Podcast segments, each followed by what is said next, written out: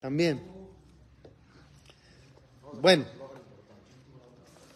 habíamos estudiado en los tips del Pele Yoetz que había una mitzvah de tener un corazón blando y aceptar cuando te dicen que estás equivocado.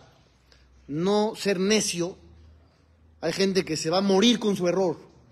¿Por qué? Porque no va a decir que él se equivocó. Entonces dijimos, no, al revés. Es mitzvah que reciba las palabras de reproche y cambies, no pasa nada. Y no odies a aquella persona que te dice que está equivocado. Y luego decía, mitzvah. Es mitzvah hacer teshuva, regresar del pecado, beit haret, harata gedolá. Hay que tener un arrepentimiento, que es gedolá, grande. Beyaskim, askama hazaká, y que tomes un compromiso fuerte, que no volverás a cometer el pecado hasta el día de la muerte.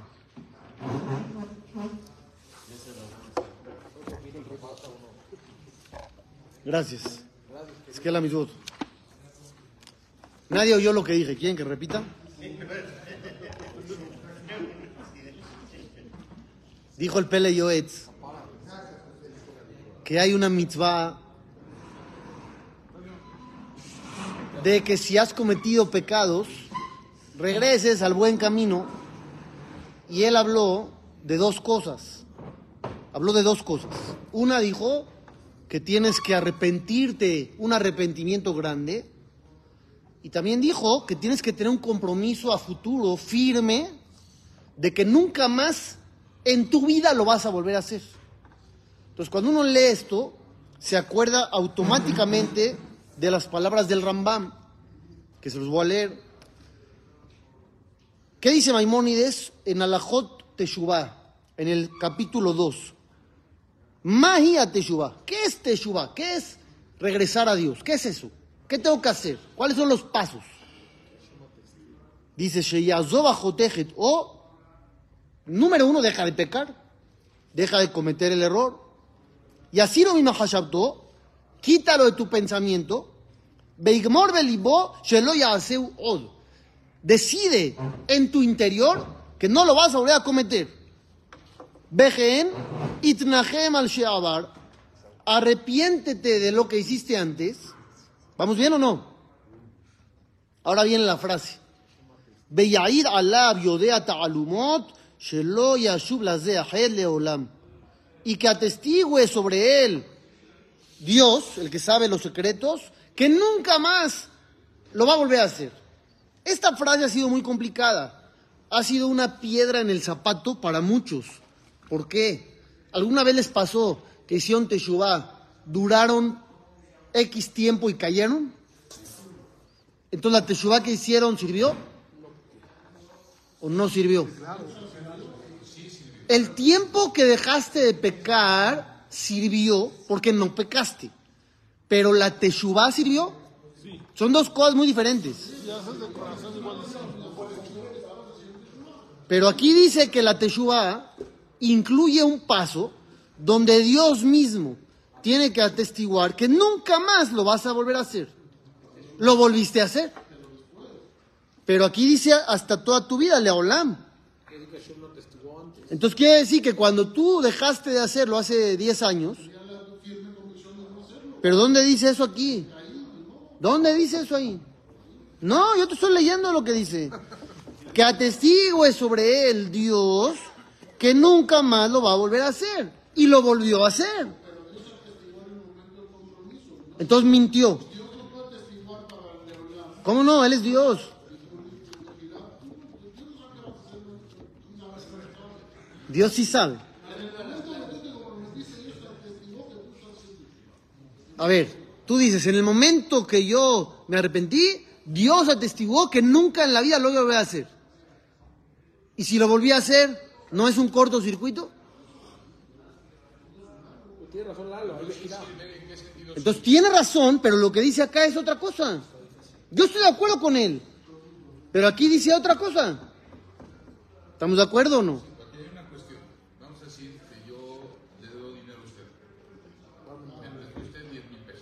Ajá. quedé yo de pagarle mil por mes. Sí.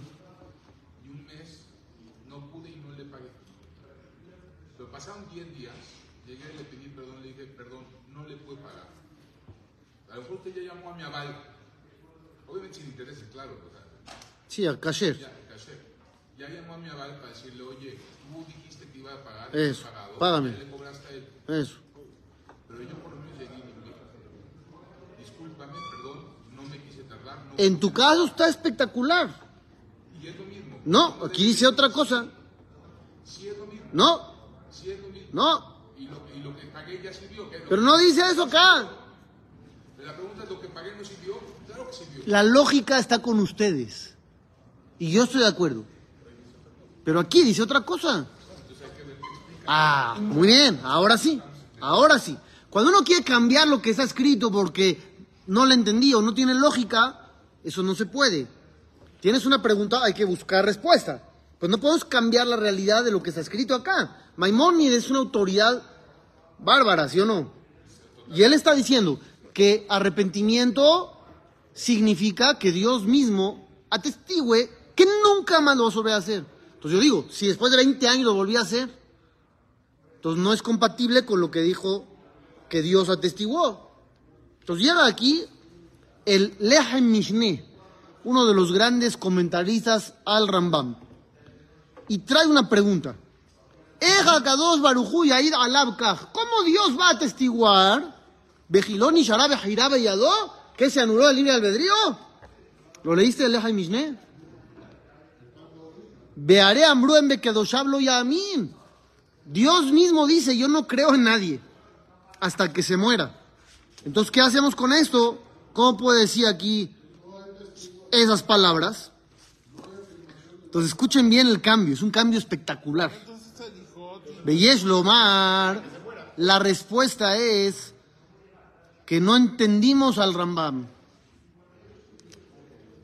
Agarramos la traducción literal y pensamos que entendimos, pero no entendimos.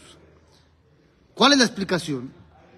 Cuando uno hace teshuvah, uno mismo pone a Dios de testigo de que nunca más lo va a volver a hacer. No es Dios el que atestigua. Tú eres el que en ese momento lo pones como testigo de que nunca más lo vas a volver a hacer. Quiere decir que tú estás tan convencido en ese momento que podrías poner al mismo Dios a atestiguar. Y si después lo volviste a hacer, eso no quiere decir que mentiste en su momento.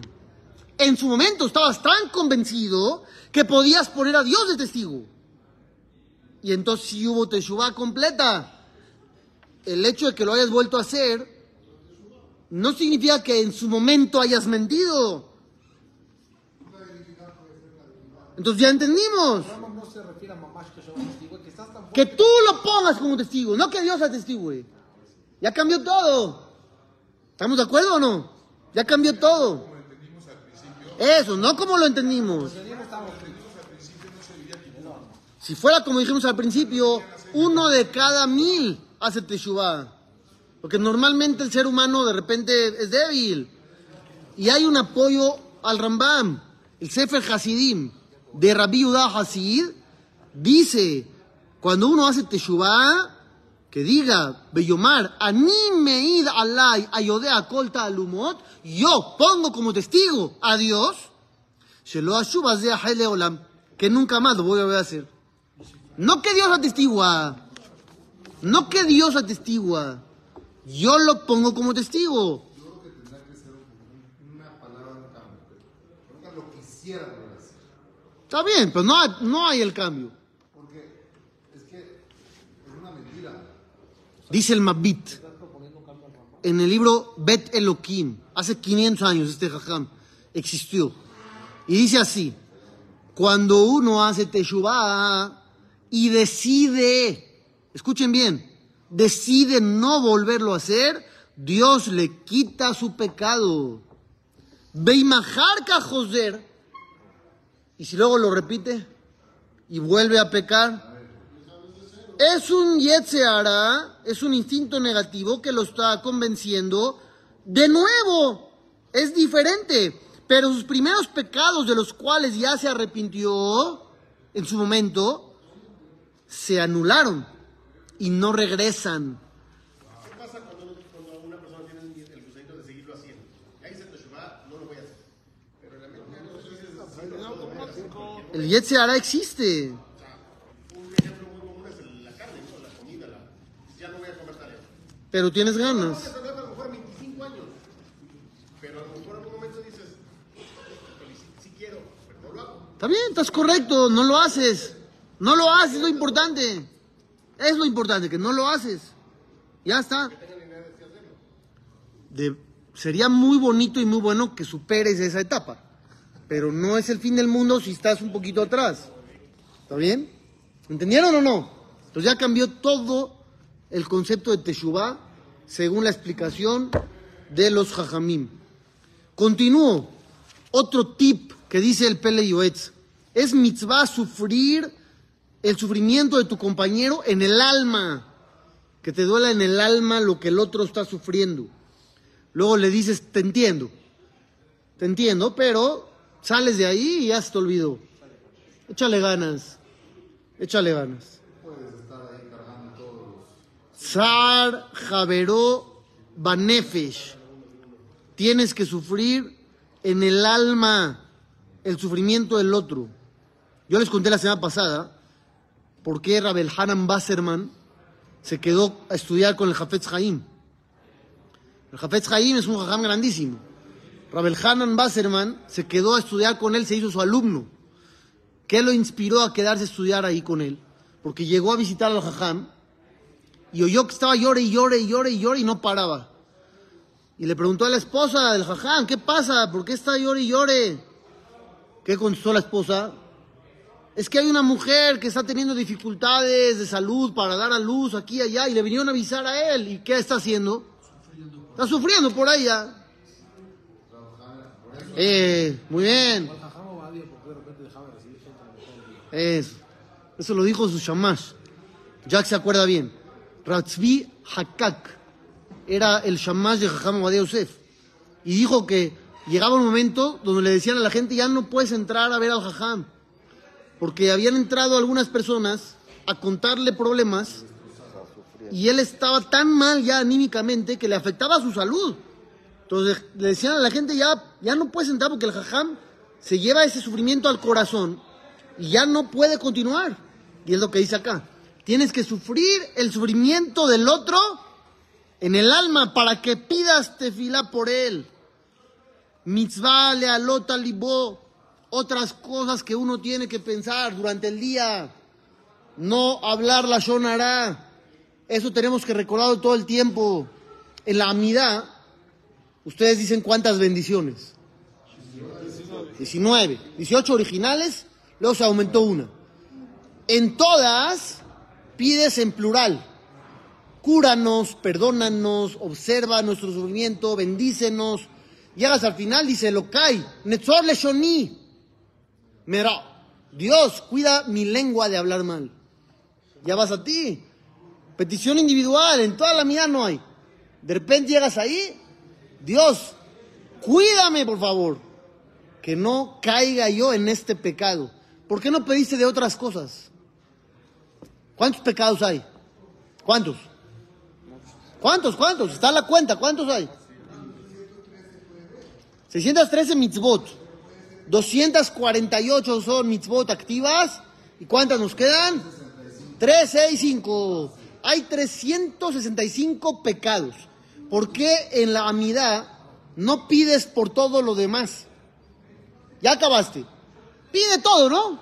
Dices, no, Hashem, cuídame de no hablar mal. Porque hablar mal es tremendamente grave. Entonces tienes que pedir ayuda adicional. Porque en eso caemos todo el tiempo. El que come no kosher, ¿está bien? ¿Cuántas veces come? ¿Eh? ¿Cuántas veces come? Más o menos puedes saber. Tal vez tres veces al día, tal vez una, porque tal vez en el desayuno se echa unas azucaritas con leche y no tiene problema, y tal vez no cena, y tal vez la comida es la que le falla. Él puede saber más cómo va. ¿Cuántos chismes te echas al día? No tienes ni idea. ¿Cuántos llevas? Hoy, hoy, hoy yo les pregunto, ¿han hablado mal de alguien hoy? Les apuesto a que no saben. No saben. Uno dice seguro, sí, pero ni sabe. ¿Cuántas fueron? ¿De quién hablas? No tienes ni idea. Entonces por eso le pides a Dios, porque es muy complicado. Otra, tenemos que recordar cuando estuvimos parados en Har Sinai, recibiendo las sagradas lujot de Dios. La Rebetzen, Esther Jungreis, en uno de sus libros cuenta una historia. Estaba en el avión, en un viaje, cuando de repente se acercó el sobrecargo con ella, le dijo, ¿usted pidió comida kosher? Sí. Y al de al lado le dijo, ¿y usted no pidió kosher, verdad? No. Y le sirvió el no kosher. Y era Yehudí. Entonces le dijo la Rebetzen a esta persona que estaba al lado, le dice, ¿cómo vas a comer eso si no es kosher? ¿Qué le contestó? Yo no cuido. No es costumbre, es alajá, entonces no pasa nada. Le dijo, yo no cuido, no hay problema. También es costumbre, ¿no? Le dijo, yo no cuido. Le dijo, ¿cómo? Estuviste en el pacto con Dios. Se volteó el cuate y le dijo, ¿de qué habla usted? ¿De qué me está hablando? ¿Qué pacto? Le dijo, sí, en el monte Sinaí. Estuviste ahí parado, recibiste las leyes de Hashem. ¿Qué le contestó el, el- el Señor? Le dijo, está usted loca. Está usted loca.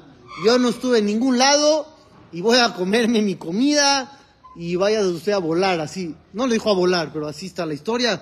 La mandó a volar, le dijo, está usted loca, déjame en paz. Y ella cuenta que después de unos años se le acercó una persona que ya tenía pinta de que cuidaba Torah y mitzvot, tenía una gorra, tenía aquí, le dijo, ¿me, me recuerda? Le dijo, no. Dijo, yo soy el del avión, recordé el pacto, recordé el pacto y empecé a estudiar y me empecé a documentar y aprendí me acerqué. Entonces lo que dice acá, mitzvah de que te recuerdes ese momento de Har Sinai, que estuviste ahí parado, donde Dios nos dio la sagrada Torah. Shelole Idgaot, otra cosa que tienes que acordar diario, que no se te suba la espuma, no te sientas que eres superior a nadie más. De ave que obeda bodas dará. Eso es comparado con la idolatría. Yo les digo idolatría, me dicen de qué estás hablando. Nadie es idólatra, haz de shalom. Pero si uno se siente superior a otros, ya es idolatría. Y ahora repite otra que ya había dicho atrás, pero la repite porque es muy difícil. Shelolich os, no te enojes, porque aquel que se enoja mete en su interior un ídolo que aleja la presencia de Dios. Nunca habían escuchado algo así. Akoes magnis tselem baejal umegaresh mimenu ashechina. Así lo trae. No inventé yo palabras. Dice, el que se enoja está metiendo un ídolo en el lugar más sagrado y alejando la presencia de Dios. ¿Por qué esto es importante? Porque tú pregúntale a cualquiera, ¿quieres que Dios siempre te acompañe? ¿Seguro? 100%, todo el tiempo. Si te enojas, lo estás alejando. Por lo tanto, no te vayas a enojar ni con un goy, ni con un yehudí, ni con un niño, ni con un adulto. ¿Qué pasa si alguien te dañó? Tienes que ceder, ¿eh? ¿Te puedes enojar con él? No, tienes que ceder. ¿Qué quieres decir ceder? Ya le regalas tu- tus cosas, te, te robó. Hay que ceder, ya que se quede con tu dinero. ¿Sí? Dice acá, lo al gezel ah, no te puedes enojar aunque te hayan robado o engañado. Pero aquí no dice que regales su dinero, ¿eh? no se equivoquen. No dice eso ahí. ¿Qué dice? Que no te enojes. Puedes llevar a cabo los procesos necesarios para recuperarlo. Pero tranquilo. Vas a ir a hacer un din pero no le vas a decir groserías gritando. Vas a exponer todos tus argumentos con cabeza y tranquilidad. No dice que está prohibido defenderse. No se equivoquen. No dice eso acá. Yo les dije una vez la alajá de los papás. hasta dónde llega la obligación de honrar a los papás. Dice el Talmud que si cobraste tu sueldo del mes, tienes ahí el sobre, y llega tu papá o tu mamá, te lo quitan y te lo arrojan al mar. ¿Qué dice ahí el Talmud? No los puedes insultar, no les puedes gritar, no los puedes humillar, pero puedes exigir tu dinero de regreso. Claro que puedes cobrar. Te quitaron tu dinero y te lo echaron al mar. Es tuyo. Ellos no tienen derecho a hacer eso. No te enojes, no los insultes, pero puedes ir a cobrar. Es lo mismo acá. O sea que el enojo es gravísimo. El enojo dijo que es como un ídolo en el Betamigdash. ¿Usted podría un ídolo aquí, aquí adentro? Nunca, ¿verdad? Yo le digo a alguien acá, te doy 100 mil dólares, mete un ídolo ahí. ¿Qué me dirían? Me dirían, no tiene 100 mil dólares, está bien. Pero luego, luego, ¿qué me dirían? Me dirían, nunca en la vida, aunque me des un millón. Isaac, ¿oíste eso o no?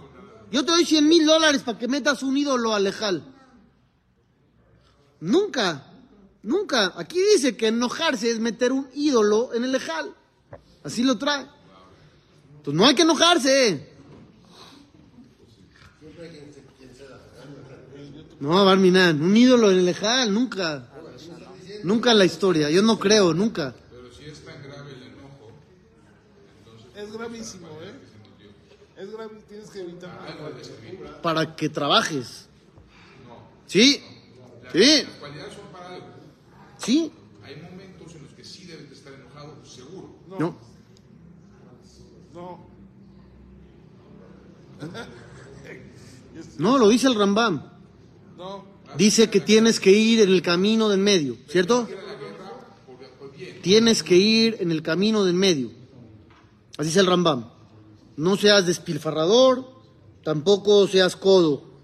No te vistas con ropas de oro, pero tampoco te vistas como pobre. Siempre en el camino del medio.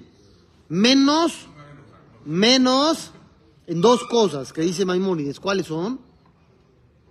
El orgullo y el enojo. Esas dos. Dice, y no te enojes ni aunque te hagan enojar. Ese es el pretexto de todo el mundo. Me hicieron enojar. No hay que enojarse. Siguiente. Shelole nasote tashem. Esta es dificilísima. A ver quién cae en esta. No pruebes a Dios diciendo, Esema asim ver, en y alito va. Voy a portarme bien, voy a hacer cosas buenas y espero que con eso me vaya bien. ¿Quién cae en esto? Todos, todos. Nos ponemos a negociar con Dios. Le dices, bueno, Dios, voy a portarme bien, pero me tienes tú también que responder y darme. Nunca. Le apuesto que todos caemos en eso. Es malo. Tú no eres socio de Dios, eres siervo de Dios, no eres, no vas negociar, me das, te doy. ¿Qué tiene que ver? Sí, sí. Tú quieres su ayuda, pero no puedes condicionarla. Aquí sí, aquí dice eso, que la gente condiciona. Me voy a portar bien y tú me das. Y si no me das, no me porto bien. ¿Quién te preguntó? ¿Alguien te preguntó? Uno tiene que estar en el camino de Dios siempre. No puede uno probar a Dios, yo hago y tú me das. Pero entonces, ¿por qué dice escoge la vida? Escoge la vida significa haz las cosas bien. Tienes libre albedrío. No. Dios, como recompensa, Él decide darte para que puedas seguir. Pero tú no lo puedes condicionar. ¿Qué pasa con toda la gente que sufrió? Entonces Dios no respondió. Entonces, ¿qué hay que hacer? Dejar todo. Y no es así. Abraham vino, Yosef Atzadik, Jacob, David Amelech, tuvieron momentos muy difíciles, donde aparentemente Dios no les estaba respondiendo. Y ellos hacían bien las cosas. ¿Y se alejaron? No. ¿Dejaron de cumplir? No. Hay retos. hay desafíos. Sí, yo sé. Hay desafíos. Que Hashem no nos pruebe. Pero hay, hay desafíos. Ragbe Maaser Share. Solamente en un tema puedes probar a Dios. ¿Cuál es ese tema? El diezmo, el Maaser. Dichtiv, porque ahí hay un versículo donde Dios dice, Ubhanunina, Bezot, pruébeme, si no voy a abrirles las compuertas del cielo y les voy a dar abundancia hasta que se cansen. Así dice. Belit Dai. Sheiblu, que se desgasten tus labios de decir, ya Dios, ya no me mandes más, por favor, que ya no puedo controlar tanto dinero, ya por favor, para. Así, así está escrito. Pero habría que dar el macer bien. Toda la gente de acá, podemos decir más o menos sí. Algo, ¿no? La gente da macer, algunos sí, ya no todos. Dentro del grupo que sí da macer, ¿es real macer? Así, real, real. Un día sacaste, este, no sé, 3 millones de pesos, das 300 mil a la acá. Es el macer. Entonces, ¿quieres que funcione? Tendría uno que hacerlo exactamente como es. ¿Mandé? Viendo por lo que le- los 900 que le tienes que dar al gobierno, 300 ya no es tanto. Es otro tema. ¿Eh? ¿No? Si uno tiene un terreno y no cosecha. Ah, lo que tú dices. No, te voy a explicar. Lo que tú dices es el versículo original de la Torah que dice hacerte, hacer et kol shana shana. Vas a diezmar todo lo que salga de tu campo anualmente. El diezmo original, que es lo que dices tú, es de la tierra, es de la cosecha. Correcto. Pero llegan los jajamim y dicen así. Cuando dice hacerte hacer, et kol tebuat zaraeja. Diezmar, diezmarás toda la cosecha de tu campo. Si le quitas la palabra col, ¿se entiende igual? Igual, idéntico. Hacerte hacer, et te buatzaraeja, diezmar, diezmarás la cosecha de tu campo. Se entiende exactamente igual. Cuando hay una palabra de más, no puede estar de más. Tiene que haber un aprendizaje. De ahí aprenden los jajamim el dinero el diezmo del dinero, según esa opinión de la palabra col. Así dicen algunos. Entonces dice acá, ahí sí puedes probar a Dios, pero en todo lo demás no hay autorización. Último tip de hoy. Shelolis no Israel, no puedes odiar a ningún Yehudí. ¿A ninguno? ¿Sí puedes a algunos? Sí se puede. ¿A quién? ¿A quién podrías odiar? ¿Mm? ¿A quién puedes odiar? Entonces trae Rav Gershon Edelstein, cuando hay una persona mala, mala de, de verdad, según la categoría toraica, tienes que odiar sus actos, mas no a su persona. Así te estoy diciendo lo que dice Rav Gershon. No van de la mano. No, no van de la mano. O sea, No. el bueno pues. Eso. Está actuando mal. Sus actos son terribles. Pero él es precioso. Pero no lo puedo odiar a él como tal. Así dice Rav Gershon. Y lo aprende del Masé, del Masé de Rabbi Meir. Rabbi Meir tenía unos vecinos malos que quería rezar que se murieran. Dijo la esposa reza que regresen al camino del bien. Itamu hataim im. Dice el versículo, dice el versículo que se exterminen los pecados, no los pecadores, que es muy distinto. No dice. Seguramente eran paisanos. Seguimos mañana.